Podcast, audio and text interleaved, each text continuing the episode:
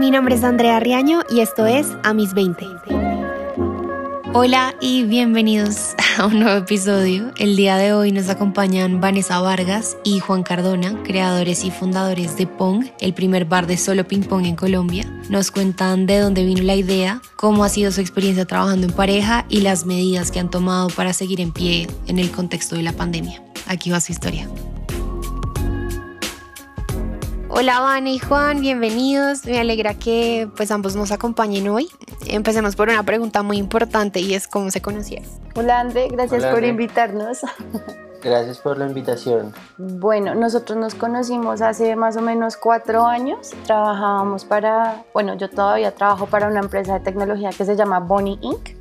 eh, una empresa que ofrece servicios creativos en línea y Juanca y yo nos conocimos en el trabajo porque Juanca todavía trabajaba ahí. ¿Y cuándo o cómo digamos que surge la idea? ¿Cómo se dan cuenta que pues uno quieren emprender o quieren independizarse digamos que de, de- de alguna manera y tener su, su propio negocio y lo más importante que quieren hacerlo juntos? Pues, em, bueno, nos conocimos ahí hace cuatro años y como en diciembre del 2018 empezamos a salir eh, por segunda vez después de una primera fallida.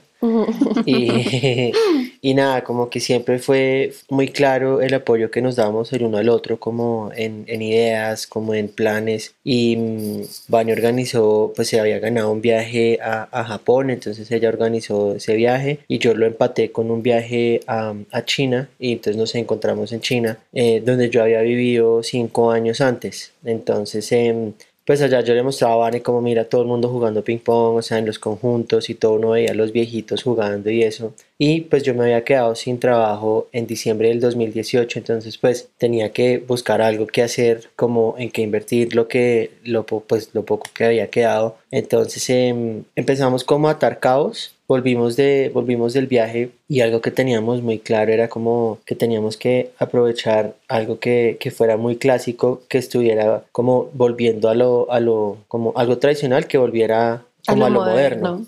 Y claro, ahí como que empezamos a, a mirar y bueno, o sea, el ping pong acá en Colombia ya se estaba volviendo a poner de moda, donde uno lo veía en los conjuntos, en las fincas, en las oficinas. Entonces dijimos como bueno, ¿por qué no montamos, montamos algo donde la gente pueda ir a, a tomarse unas cervezas, a comer algo, a ver partidos y de paso jugar ping pong? Y empezamos a, a mirar como ideas y ya como que fuimos moldeando el proyecto hasta que dimos con, con lo que hoy es Pong. ¿Y qué tal es el trabajo en pareja? ¿Cómo ha sido para ustedes? Pues para nosotros, o sea, ya nosotros estábamos como acostumbrados a trabajar juntos, eh, pues por lo que te contábamos que trabajábamos en la misma empresa y todo eso. Y pues, o sea, con, con Pong, con el restaurante, pues slash bar, es, o sea, es una dinámica muy chévere porque Juanca y yo nos complementamos como en ideas y en cosas que decimos como, bueno, o sea, eso es chévere, hagámoslo o no, no deberíamos hacerlo. Entonces, como que siempre de parte y parte hay una parte creativa y una parte ra-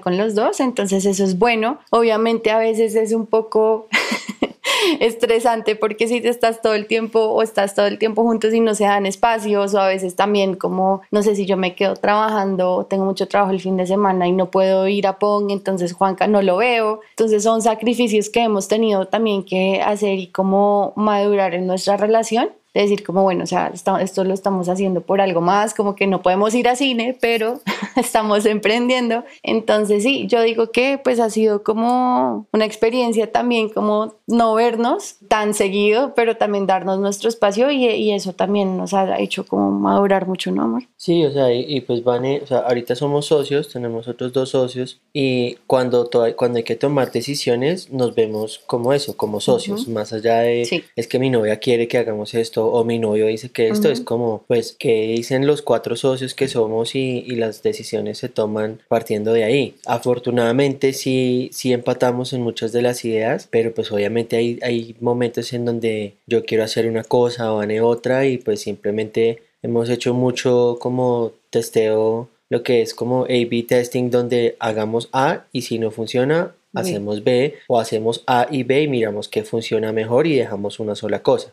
Pero pues más allá de, de ser la pareja, sí también yo creo que un reto que hemos tenido es lo que decía Vane de, es que, es que yo no te veo fuera de Pong, y yo, pero es que yo no salgo de Pong, o sea, yo me la paso en Pong, o sea, si, si mi familia no me ve fuera de Pong, o sea, tienen que ir a visitarme pero sí como que la tenemos clara desde el principio y es como, o sea, si nos vemos como la imagen más grande, es como vale mucho la pena el sacrificio que, que, estamos haciendo ahorita por eso. Claro, están construyendo y mm, yo creo que hay algo importante que además no puede ser exacto, es el tema de, de qué tan involucrado estás. Es decir, en el día a día uno no puede pretender que todo sea 50-50 exacta y milimétricamente. Em, yo creo que a veces uno, y, y me lo han mencionado algunas personas que pues digamos que hablan del, del tema del trabajo en equipo, que a veces se sentían como desmotivadas porque las otras personas no daban lo mismo que ellas, pero a veces se trata de que pues todos damos en la cuantía que podemos hacerlo y eso no quiere decir que no nos interese o que a la otra persona le interese más.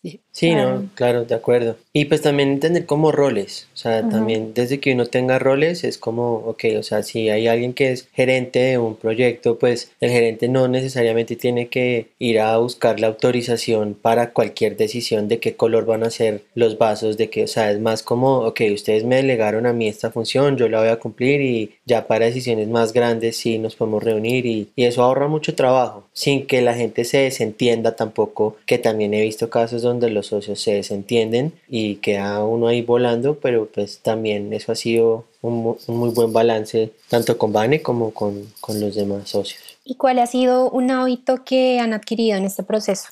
Jugar ping-pong. de verdad, o sea, nosotros nos vemos o yo también, pues como mi trabajo es remoto, entonces yo a veces voy y trabajo desde Pong o desde mi casa y nos tomamos como descansos y es como, bueno, vamos a jugar. Entonces, jugamos mucho. La gente dice, uy, ustedes deben ser unos duros y no, realmente no. O sea, nosotros solo nos inventamos esta vaina para que vengan a jugar, pero no, o sea. Pero vamos mejorando un montón. sí, uno va mejorando. otro hábito también bien chévere ha sido como probar cervezas nuevas. Ahorita el bar, pues ya, ya vamos a llegar a 300 cervezas diferentes. Entonces es muy chévere como probar la mayoría son artesanales de acá de Colombia, entonces probar los diferentes sabores, probar en qué cambia una cerveza cuando es hecha con, no sé, con agua de la Sierra Nevada de Santa Marta y con agua de acá de Bogotá, se siente mucho la diferencia. Entonces ese hábito también ha sido chévere porque por semana estamos probando unas dos, tres cervezas. Sí, siempre hacemos catas. Entonces eso también ha sido, ha sido muy chévere. Y ya hábitos como laborales. Eh... Uy, no, o sea, ya no, lo que te decía de, de ya no salir como hacer planes tan diferentes, sino que de verdad ir a trabajar a PON y, y porque es que pues tenemos que luchar por sacarlo adelante. Entonces nuestro hábito es PON, yo diría como todo el tiempo estamos allá o ayudamos, nos ponemos sombreros diferentes, como si toca atender, atendemos, si toca ayudar en el bar lo hacemos. Entonces siempre estamos como muy encima por ahora es de sacarlo adelante.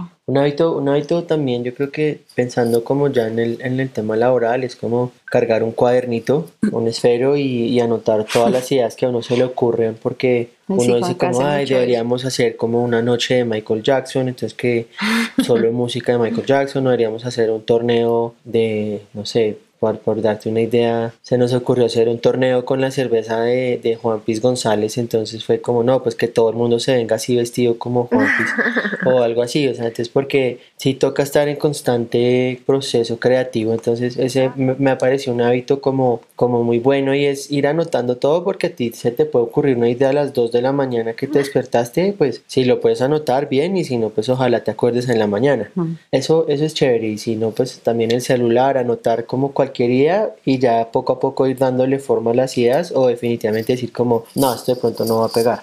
¿Qué características dirían que son necesarias para mantener un proyecto así a flote? Dedicación. Sí, yo no me acuerdo yo a quién le escuchaba la palabra perrenque. Y hay que tener mucha, mucha, sí, o sea, hay que, hay que como mantenerse muy enfocado en lo que uno soñó desde el principio y como, como se imaginó las cosas antes de dar el primer paso, porque puede que sea un paso muy largo, un, viaje muy largo para llegar allá, pero pues si uno está enfocado es eso y, y, y saber que va a ser un camino turbulento, a veces va a ser fácil, a veces eh, uno no va a saber qué hacer, pero siempre manteniendo como el, el, foco. Sí, como no es, o sea, no es solo llegar a abrir un local o a sacar una idea adelante, por ejemplo, pero es también qué pasa después de eso.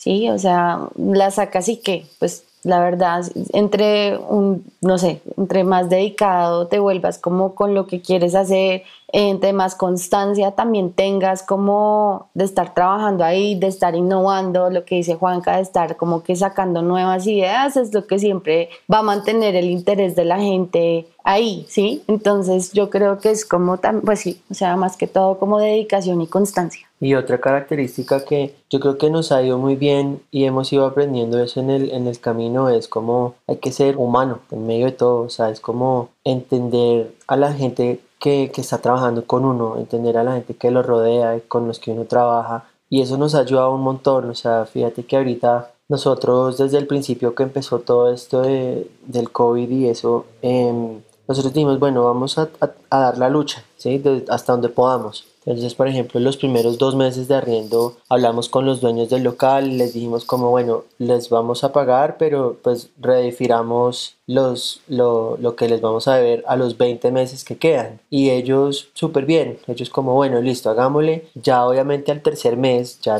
me senté con ellos y les dije como, bueno, definitivamente no vamos a poder seguir así, no, no tiene sentido si no podemos abrir. Pero yo creo que como habíamos mostrado ese lado como de, de vamos a dar la lucha, nos ayudó, ellos dijeron como no, está bien, nosotros entendemos la situación, no tiene caso seguirles cobrando ahorita, congelemos el contrato y entonces es como yo creo que si uno llega y no y, y, pasa también con cosas más chiquitas, o sea, si uno se da cuenta que, no sé, por ejemplo, Kikín, el de ahí al lado que tiene un restaurante, vende empanadas, pues es como, hey, Kikín, montemos un combo de polas con empanadas, que así ganas tú y gano yo, y, y no tener como ese espíritu competitivo donde todo tiene que pasar por Pong, nunca hemos tenido eso y, y eso nos ayuda mucho porque es mejor tener amigos que plata, y, y ahorita nos ha ayudado mucho, mucho eso.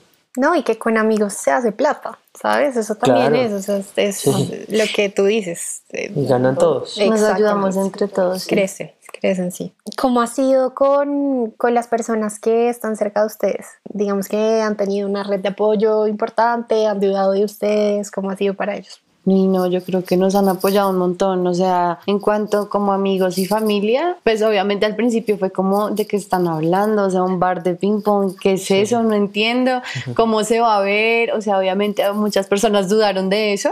Y es como estos manes que van a hacer, van a abrir una bodega y van a meter mesas. mesas y ya. Entonces, como por ese lado, cuando estábamos buscando apoyo, pues fue difícil. Apoyo pues porque, económico. Ajá, económico, sí.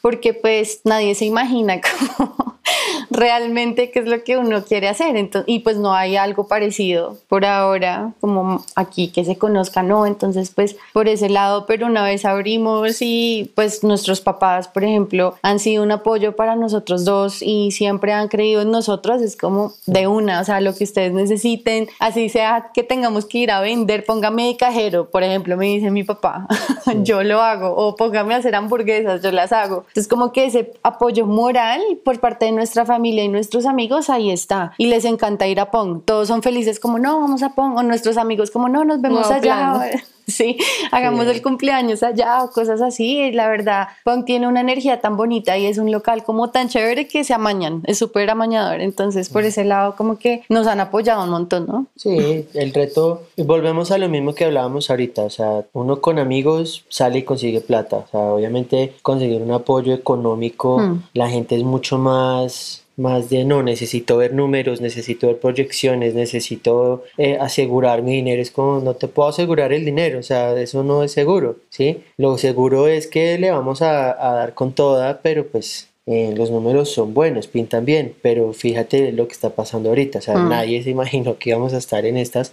y sin embargo ahí vamos. Entonces, sí, hay que tener más apoyo como moral y como en un cierto nivel, yo creo que como pues no espiritual, sino como de sí, de energía, como de no, o sea, yo te doy la mejor energía que pueda para que tú lo saques adelante. De eso sí tenemos, o sea, tenemos mucho y nos ha ayudado un montón. ¿Qué consejo le darían a, un, a unos 20 añeros que son pareja y quieren montar un establecimiento como el de ustedes? Ay, que sueñen y que se arriesguen y que si creen en su proyecto y están enamorados de su proyecto, que no les dé miedo. O sea, puede que hayan personas que digan, no, no van a poder, ¿sí? Puede que digan, no, eso es muy complicado de hacer, va a pasar. Pero pues si creen en su proyecto y si están tan enamorados de su proyecto, trabajenle y con toda, métanle todas las ganas que se puede. O sea, sí se puede hacer. Uno busca la manera. Y claro, o sea, o sea, algo que siempre nos preguntan es como que, ¿cuál ha sido como las partes más difíciles de todo esto y yo siempre digo que para mí lo más difícil fue convencerme a mí de lo que quería hacer. Entonces, eso uno tiene que sustentarlo, ¿sí? O sea, uno tiene que hacer un, un, muy buen plan como de trabajo, tiene que tener proyecciones y organizar, estructurar muy bien un proyecto y decir como, bueno, yo ya estoy listo para ir a contarle a otra persona. Entonces, en mi caso, esa primera persona fue Vane. Y Vane como, no, sí, está chévere, miremos qué más hay que hacer. Después mis papás, después los papás de Vane, después gente que de pronto iba a ser socios, pero todo empieza por uno, o sea, como no, no se trata de, no sé, voy a, voy a abrir un, un restaurante como el que vio Juan en Japón, de voy a montar un restaurante para ir a consentir conejitos mientras tomo café.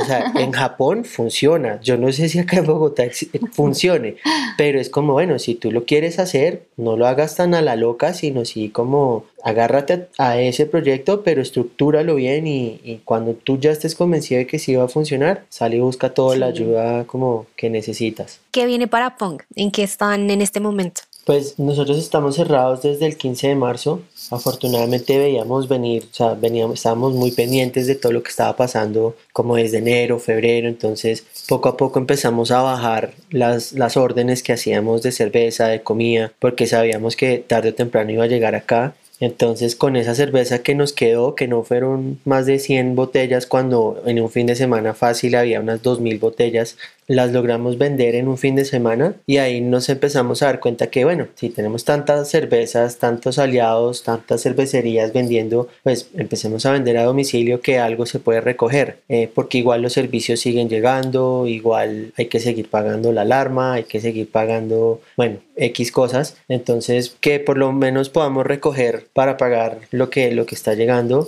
entonces, pues por ahora el proyecto es ese, es seguir como creciendo el catálogo. Queremos ser el bar que más cervezas tenga como diferentes acá en Colombia. Eh, y ya estamos, yo creo que, no sé si ahorita somos el bar, pero si no, pues seguir creciendo y seguir ofreciendo domicilio mientras empiezan a salir las medidas para ver cuándo podemos abrir, cuándo podemos tener como, no sé, 20, 30 personas en un momento para poder abrir puertas y que haya grupitos pequeños y si es adaptarnos mucho a lo que vaya saliendo por, por norma. Y ya mucho más a largo plazo, pues la idea es como, como todo expandir, ojalá abrir otro, otro local, ya sea acá en Bogotá, en otra zona o en Medellín o bueno, tenemos como también ese, ese mapa a, varios años de, de, proyección. Bueno, gracias Juan y Iván por acompañarnos y contarnos su experiencia. en verdad, eh, transmiten su entrega y pasión por lo que hacen y por eso sé que independientemente del formato, PON va a crecer y va a innovar mucho más. Espero que igual sea pronto eh, cuando todos podamos visitarlos, pero por ahora cuéntenos dónde podríamos encontrar, eh, de pronto si estamos interesados en pedir cervezas artesanales, ¿cómo hacemos?